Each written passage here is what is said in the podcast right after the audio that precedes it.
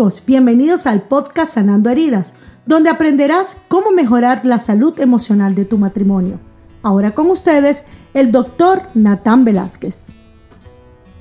Qué bueno que hoy vuelve a salir el sol y ilumina, bendice, calienta, nos trae esperanza. Porque sabemos que llegó un nuevo día y cada nuevo día es una oportunidad para tomar mejores decisiones para enrumbar nuestro camino y para caminar en la dirección correcta. Creo rotundamente que el único camino digno de seguir no puede ser trazado por nosotros mismos. Nuestra propia autoridad en nuestras decisiones morales, éticas, sociales, financieras, son las que nos tienen en el problema donde estamos. Y sí, no me refiero a ti. Quizá el que tiene problemas en su vida soy yo y por eso cada día trato de razonar y pensar cuál es la mejor forma de aliviarlos. Y como nuestro tópico siempre será alrededor del matrimonio, entendemos que si el matrimonio funciona bien, nuestra vida será mucho mejor. Esposa feliz, vida feliz. Esposo feliz, vida feliz. Y juntos, felices, no por lo que el uno le da al otro, sino por lo que podemos disfrutar juntos y aprender. Nuestros hijos la sociedad, el mundo será mejor. Hoy quiero hablar un poquito acerca de lo que es la verdadera importancia de la intimidad. Cómo nosotros podemos construir intimidad, pero profunda, real. Recuerda, el matrimonio es una relación de amistad. Por eso siempre comienza en ese noviazgo o en ese prenoviazgo, noviazgo, después compromiso y al final boda y vivieron para siempre tratando de hacerlo mejor, todo comienza con una amistad. No podemos confundir atracción física, no podemos confundir impulsos viscerales, emocionales, reacciones químicas de nuestro cerebro con el amor. Recuerda que el amor es un compromiso. El amor es la decisión que tú vas a tomar delante de Dios, quien creemos que es el diseñador y el arquitecto del matrimonio. Esa decisión de poder estar con la persona que eliges como tu esposo o esposa. Comprometerte a perseverar en medio de todas las circunstancias para poder ayudar a esa persona a alcanzar su máxima expresión de madurez y de plenitud. Para hacer todo lo posible por poder agradarle y darle lo mejor de ti. Y para que juntos puedan construir un mejor futuro. Porque juntos es mejor. Eso es amor. Amor es una decisión, es un compromiso, es un pacto. Lo hablábamos anteriormente, es un pacto, un pacto, no un contrato. El contrato exige que tú hagas algo para que yo te dé un contra, una contraprestación. No, el pacto es mi decisión de hacer lo mejor por ti, porque eres el objeto de mi amor. Entonces, si todo comienza con una amistad, esa amistad debe ser profunda, debe ser honesta, debe estar fundamentada en la transparencia, en la integridad, si no hay confianza entre el uno y el otro, se perdió todo. No, no tiene sentido. Entonces, por eso es importante tener una intimidad correcta. Y escúchenme, quizá ahora están algunos emocionados o emocionadas, pero no, no voy a hablar hoy de la vida sexual y la intimidad sexual. No, cuando me refiero a intimidad, hoy mi objetivo será poder ayudarte a resaltar cuáles son las características de una amistad cuya relación es realmente íntima, profunda. Nosotros necesitamos aprender a crear esa conexión. Y esa es la palabra que quiero que aprendas. Conexión. Una intimidad profunda con tu pareja es una conexión real, sincera, honesta y fuerte. Algo que te ayuda a mantener no solo la amistad, sino la pasión, el compromiso y te da la motivación, porque sabes que hay un, un proceso donde cada día se cumple lo que el diseñador dijo. Porque el diseñador dijo dejar al hombre a su padre y a su madre, se unirá entonces a su mujer y llegarán a ser una sola carne. Y ese llegar a ser, esa fusión, ese proceso de compenetrarse, conectarse profundamente es de lo que queremos hablar hoy. ¿Cómo podemos crear esa clase de intimidad? Bueno, lo primero que tienes que entender es que la necesitas. Recuerda, el enemigo más grande de todo matrimonio es el distanciamiento cuando comenzamos a dar pasos en una dirección contraria a los intereses, a, la convivencia real, honesta con nuestro cónyuge. Sea por trabajo, sea por responsabilidades, por desánimo o por lo que sea. Cuando le quitas la atención y quitas el pie del acelerador para usar una figura ilustrativa, dejas de avanzar y entonces retrocedes, te estancas. Y es cuando vienen los problemas y algunas personas inclusive después tratan de llenar ese vacío con otra relación y rompen su pacto matrimonial. Para crear una mejor intimidad, lo primero que tienes que hacer es pasar más tiempo a solas. ¡Wow! Y eso es extraño que te esté diciendo que para conectarte mejor con tu pareja tienes que estar algún tiempo sin tu pareja. Sí, y es que ciertamente nosotros valoramos mejor cuando también extrañamos. Entonces, ¿a qué me refiero? No, no es a mudarse, no es a cambiar de cuarto, no es a irse de viaje y dejar a la otra persona solo o sola. No, no, no, no, no. Me refiero a que en la rutina diaria debe haber tiempo para ti. Tú como ser humano, aunque estás compenetrándote, llegando a ser una persona fusionada con ese o esa que escogiste como tu cónyuge, no dejas de ser un individuo. Tú tienes tu propia relación con tu creador, es decir, tú tienes tu propia vida espiritual, tú tienes que aprender a manejar tus propias emociones, tú tienes que aprender a razonar y meditar tus decisiones tú eres un individuo. Y parece que es extraño tener que ratificar eso, pero es que a veces creemos erradamente que el concepto de un matrimonio feliz es cuando todo lo hacemos juntico, todo lo pensamos igual, ¿sabes? Etcétera, etcétera. Es una fusión donde ya no hay independencia en nada. Y no, no es así, no, no debe ser así, porque eso es asfixiante, eso se convertirá tarde o temprano en una relación tóxica cuando nos demos cuenta y nos frustre que no somos 100% iguales y que no todo nos gusta igual y que necesitamos nuestro espacio. Tenemos que dar espacio. Es sumamente importante que tu esposo o esposa tengas tus propios intereses, tus distracciones. ¿Sabes? Voy a leer un libro que de repente mi esposa no está leyendo y tengo mi tiempo aparte para leer, para poder ver películas juntos, sí, pero también a solas sin sentirme con remordimiento. No estoy hablando de ir a buscarse mis amigos y tú con tus amigas y entonces tener cierta libertinaje. No, no me estoy refiriendo a eso. Me estoy refiriendo a decisiones en conjunto donde ambos nos damos la oportunidad de profundizar en sus propios intereses. Si a mí me gusta estudiar, si a mí me gusta leer, si a mí me gusta, no sé, algunas cosas, yo tengo mi tiempo para eso. Ojo, no le quito ese tiempo a mi familia le quito ese tiempo a las otras cosas que puedo tocar. No es que ahora voy a querer más tiempo para mí, entonces tengo menos tiempo para mi esposa, porque entonces eso sería totalmente contraproducente. Si yo quiero mi tiempo personal, no puede ser en el tiempo que ya hemos preestablecido para nuestra familia, nuestra esposa, nuestros hijos o viceversa.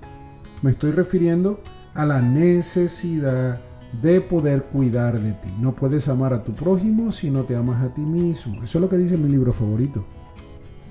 No puedes cuidar de otros si no te cuidas a ti. Vas al gimnasio, vas a caminar a solas. A solas. Ah, si tú quieres ir con tu pareja, no importa. Yo no, estoy tratando de, de crearte la idea de que tienes que tener una vida escondida. No. Todo eso que es a solas es en mutuo acuerdo. Pero también te permite respirar, pensar y valorar. Porque si yo paso un ratico sin mi esposa, comienzo a extrañarla y rápido quiero llegar a casa. Yo me voy a trabajar y hay días que son sumamente largos y wow, ya no veo la hora de llegar a casa para poder ver a mi esposa y ver a mis hijas. Ha habido etapas en mi vida donde hemos trabajado ella y yo juntos todo el tiempo, 24/7. Y entonces eh, no es casualidad que son los días donde en esas temporadas de la vida donde hay mayor capacidad de roces, porque estamos totalmente juntos todo el tiempo y yo soy como una mascota. A mí me puedes alimentar con lo mismo todos los días. Mi esposa tiene un paladar más fino, ella necesita variedad. Entonces, hasta en eso es un conflicto a veces porque si me pregunta qué quiere comer, yo voy a decir lo mismo, dame pollo. Y ella va a decir, no, pollo otra vez, me saldrán alas. Pero cuando yo me como mi pollo a solas y ella se come, no sé, porque es bien difícil entender que va a querer comer, ella tiene variedad de gusto, a solas. No me molesta. A veces me dice, papi, salí del trabajo y me fui a comer esto en tal restaurante. Buenísimo. Bien, estupendo. Un tiempo sola para ellas, estar allí. A veces va con una de las amigas del trabajo. Estupendo. Cuéntame qué pasó. Yo a veces lo salgo, salgo de la oficina, me como algo solo. Pienso. ¿Y sabes qué pienso? Termino extrañándola. Y después yo le llevo un poquito de lo que yo traje y ella me trae de lo que ella dio. Necesitamos a tiempo a solas. Por favor, no lo tomen a mal. No quiero que nadie que tenga ganas de portarse mal esté pensando, wow, mira, ahora me dieron un remedio, necesito mi cuarto de soltero, necesito mis propias vacaciones. No se trata de eso. No es gastar el dinero aparte, sin autorización y mutuo acuerdo de tu cónyuge, no es hacer cosas escondidas. Este tiempo aparte es un tiempo no escondido, es un tiempo de mutuo acuerdo en actividades personales sencillas, inocentes y correctas que nos permite a ambos extrañarnos. Otra cosa que podemos hacer es escoger bien las palabras con las que nos comunicamos. Familia, lo digo una y otra vez. Cuando nosotros hablamos, transmitimos un mensaje. Y sí, ciertamente el mensaje tiene varios elementos que son altamente conocidos. Nosotros usamos palabras que tienen un significado. También utilizamos gestos, que es una comunicación verbal. Usamos tono, ¿verdad? gritamos, hablamos muy bajito, el ritmo que es la velocidad. Entonces la combinación total va a dar un mensaje.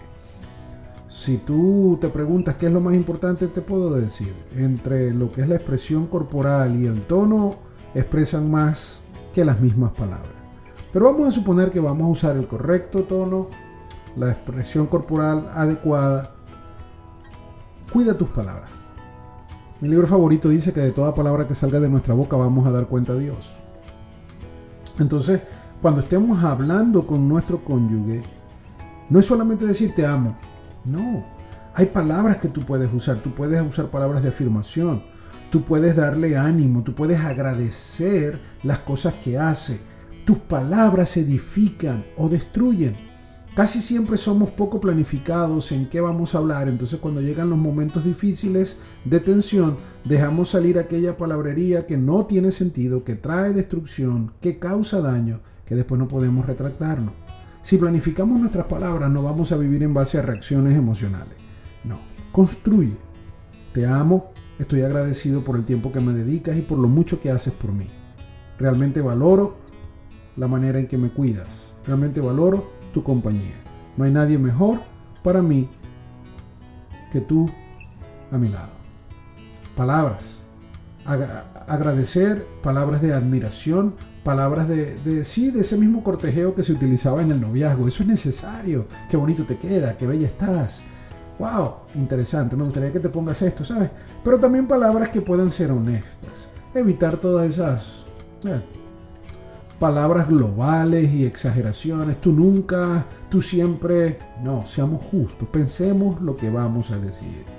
Tardos para la ira y para eso también tenemos que ser lentos en hablar. Cuida tus palabras.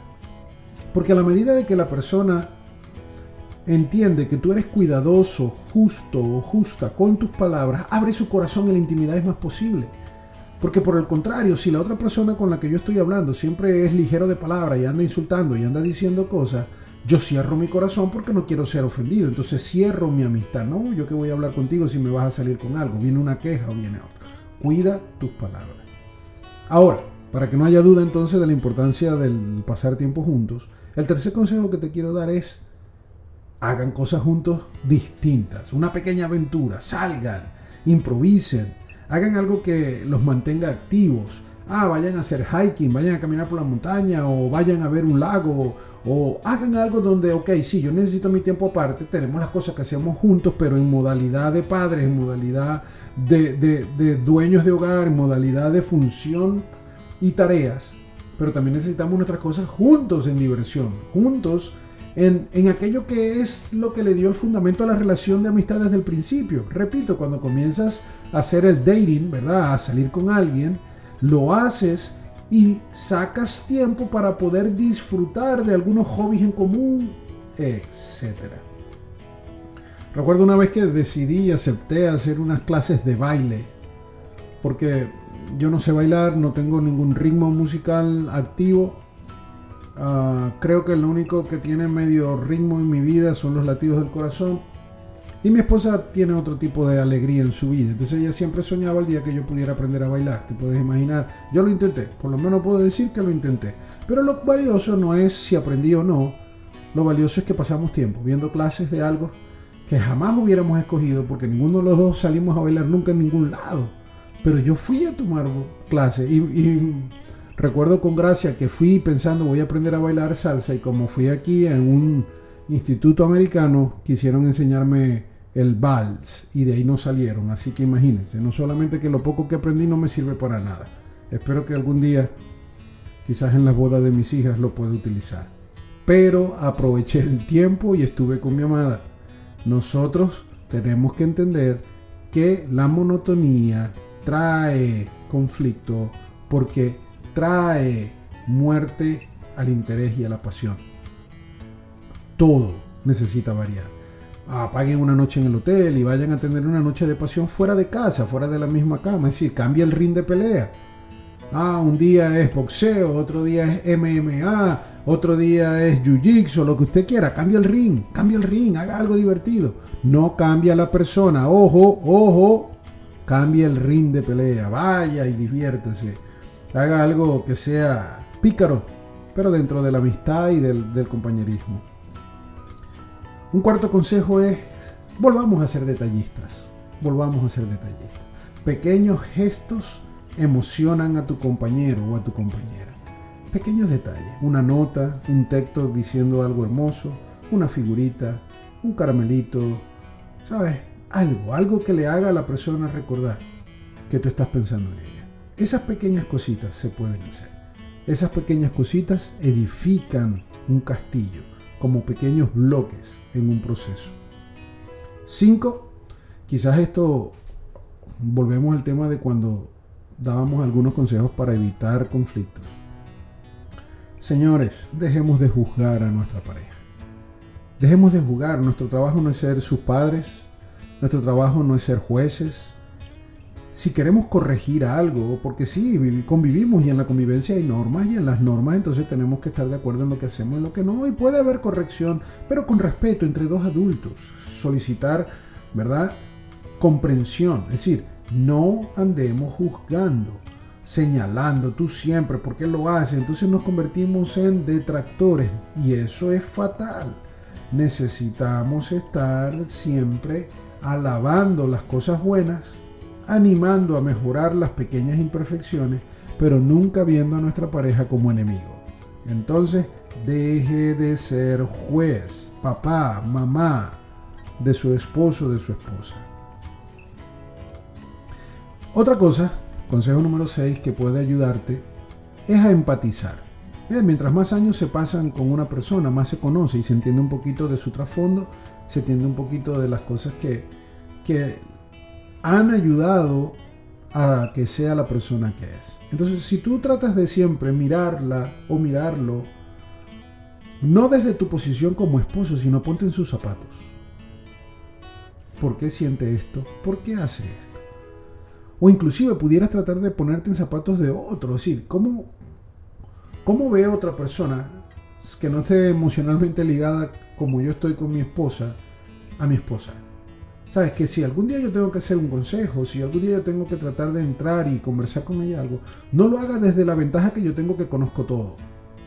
Yo se quiero juzgar hasta sus pensamientos. No, no, no, no, no. Usted tiene que empatizar. Ok. Si se siente si recuerda que los sentimientos los tenemos que ayudar a filtrar para corregirlos, porque no siempre son verdad solo porque lo siento. Y aquí abro paréntesis y hago una acotación. Es tan peligroso confiar solo en los sentimientos que todo el mundo que viene a mi oficina a buscar ayuda para recuperarse de una infidelidad, la mayoría de los que son infieles es porque sintieron que se enamoraron o sintieron que no había esperanza o sintieron, sintieron, sintieron, sintieron, sintieron. Y creen que el sentimiento valida sus acciones. No, tu pacto es más grande que el sentimiento. Si tú sientes atracción por otra persona y estás casado o casada, tienes que lidiar con las emociones, no destruir el pacto.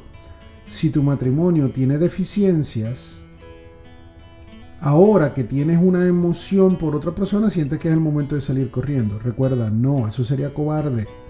Estarías tratando a tu cónyuge como si fuera un objeto que se pierde y que no se puede ni se merece tu esfuerzo. Entonces, no, no, no, las emociones son peligrosas, familia. Tengamos mucho cuidado. empaticemos. Pensemos, ok, ¿cómo puedo yo entender de dónde vienen sus reacciones, de dónde vienen sus pensamientos? Y así podemos entonces hacerlo mejor. Siete, deja de ignorar a tu pareja por estar viendo el celular. Es asombroso que tengamos que decir eso, pero es cierto, hoy pasa mucho. Tú puedes ver parejas que todavía estando conmigo en la oficina tengo que pedirles que suelten el celular. Porque ya hemos llegado a niveles de descaro, y perdónenme lo agresivo de mi expresión, pero es un descaro, que queremos pretender hablar con alguien cara a cara con el celular en la mano e intercalar miradas a la persona con la que hablo y miraditas al celular. Pareciera que el celular es más importante que todo a nuestro alrededor se ha convertido en el objeto con el que entretenemos a nuestros hijos, se ha convertido en el objeto con el que nos comunicamos con quienes debemos y con quienes no debemos, se ha convertido todo, el centro de atención. Algo que hice hace un tiempo atrás y me ayudó mucho es poner una aplicación que me medía el tiempo que invierto en el celular. Me llevó a tomar decisiones tremendas, a ajustar y a minimizar mi uso del celular Voy directo a él lo que tengo que hacer cuando lo tengo que hacer y no es un lugar para sociabilizar, no es un lugar para perder el tiempo. ¿Eh? Hay personas que están a mi alrededor, hay tareas que están real presentes en mi vida y hay una relación con Dios que tengo que cuidar. 8. Mira, otro consejito bueno para poder mantener y crear mejor conexión es ponte en forma. Ponte en forma por aquello de los, de, los, de los rines de boxeo y de lucha libre, por aquello de que te tienes que mantener atractivo atractiva para tu cónyuge. No, él me ama como es. Sí, claro, nos amamos como somos. Esto no se trata de, de juzgar, dijimos. Esto no es un concurso de belleza. Pero tenemos que ser honestos también. Yo quiero que mi esposa me dure hasta lo máximo y para eso quiero que esté saludable. Y aunque yo amo a la persona, también cuando me enamoré me enamoré de su belleza. Entonces, la belleza no está calificada por los estándares de, Hollywood. Para mí la belleza es la manera en que ella se cuida, la manera en que ella es quien es. No se trata de cuánto pesa o cuánto mide o de sus medidas corporales. Se trata de quién es como persona, pero sí me gusta verla bien arreglada, sí me gusta verla que se mantenga, que haga su mejor esfuerzo, que haga su mejor esfuerzo por estar en forma. Para que cuando tengamos que pelear 20 rounds de lucha libre, ella aguante por lo menos hasta el 19. Entonces eso mantiene la picardía y eso mantiene el gusto y nos ayuda. Ahora, la advertencia aquí es no nos pongamos necios, no nos pongamos necios. Los años pasan.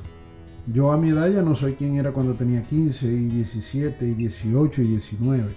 Hoy salí a correr y ya no puedo correr todas las millas que corría antes. No sé, me duelen las rodillas y es, es más difícil y es una carrera mental más que una física.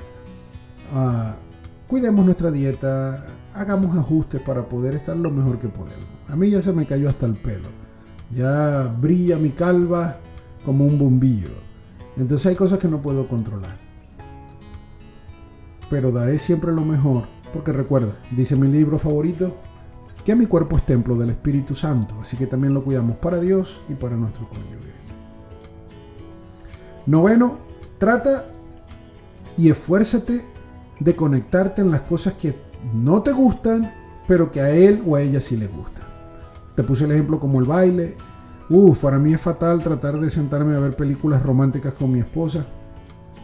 Wow, no sé qué tengo contra ellas, no puedo. No ve las cosas como esas. Uf. Ah, ah, mi cerebro hace cortocircuito. Pero de vez en cuando trato, si es una miniserie que yo veo son 30 minutos, bueno, puedo entrar bajo el agua y no respirar por 30 minutos. Pero no lo hago por eso, sino por ella. Lo hago porque a ella le gusta. Y tengo que ser honesto. Ella también lo hace y lo hace mejor que yo. Sentarse a ver un par de cosas conmigo. A veces sé que ni siquiera está aquí en mente, sino en cuerpo, pero está haciendo un intento y valoro, valoro eso.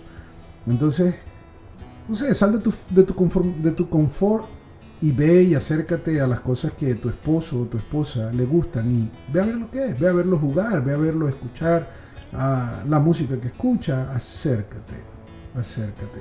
Eso será siempre. Recuerda que nosotros necesitamos hablar el lenguaje del amor correcto. Ese sería mi próximo consejo.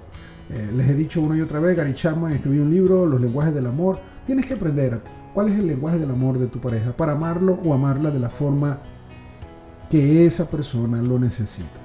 En mi caso, yo necesito palabras de afirmación más que nada. Entonces, no es tanto el beso o la caricia o el tiempo de calidad o el regalo que me des, las palabras para mí son todo. Mi esposa no, mi esposa es especial. Yo necesito amarla porque ella tiene más de un lenguaje, ella es políglota en sus emociones y ha sido divertido, excitante y retador poder llevar el nivel correcto y sigo mejorando. Me falta mucho por mejorar para lograr ser ah, más asertivo en la manera en que puedo expresarle realmente que la amo. Por último, familia, busque ayuda. Si usted siente que no está en su alcance poder tener mayor intimidad porque hay heridas que no se han sanado, busque ayuda. Para eso están los pastores, para eso están los consejeros, para eso están las personas que habiendo caminado dos pasitos más adelante y tienen una experiencia te pueden ayudar. No tiene que dar vergüenza pedir ayuda. Acércate a alguien que te pueda ayudar. Alguien que se fundamente en una verdad rotunda, como mi libro favorito. Y recuerda, mi libro favorito es la Biblia, la palabra de Dios.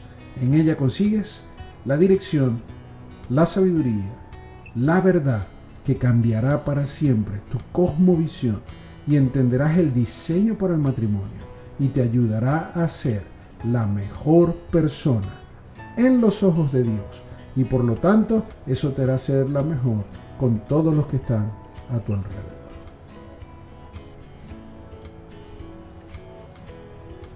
Gracias por compartir con nosotros y recuerda, nada cambia si tú no cambias. Te esperamos en el próximo episodio.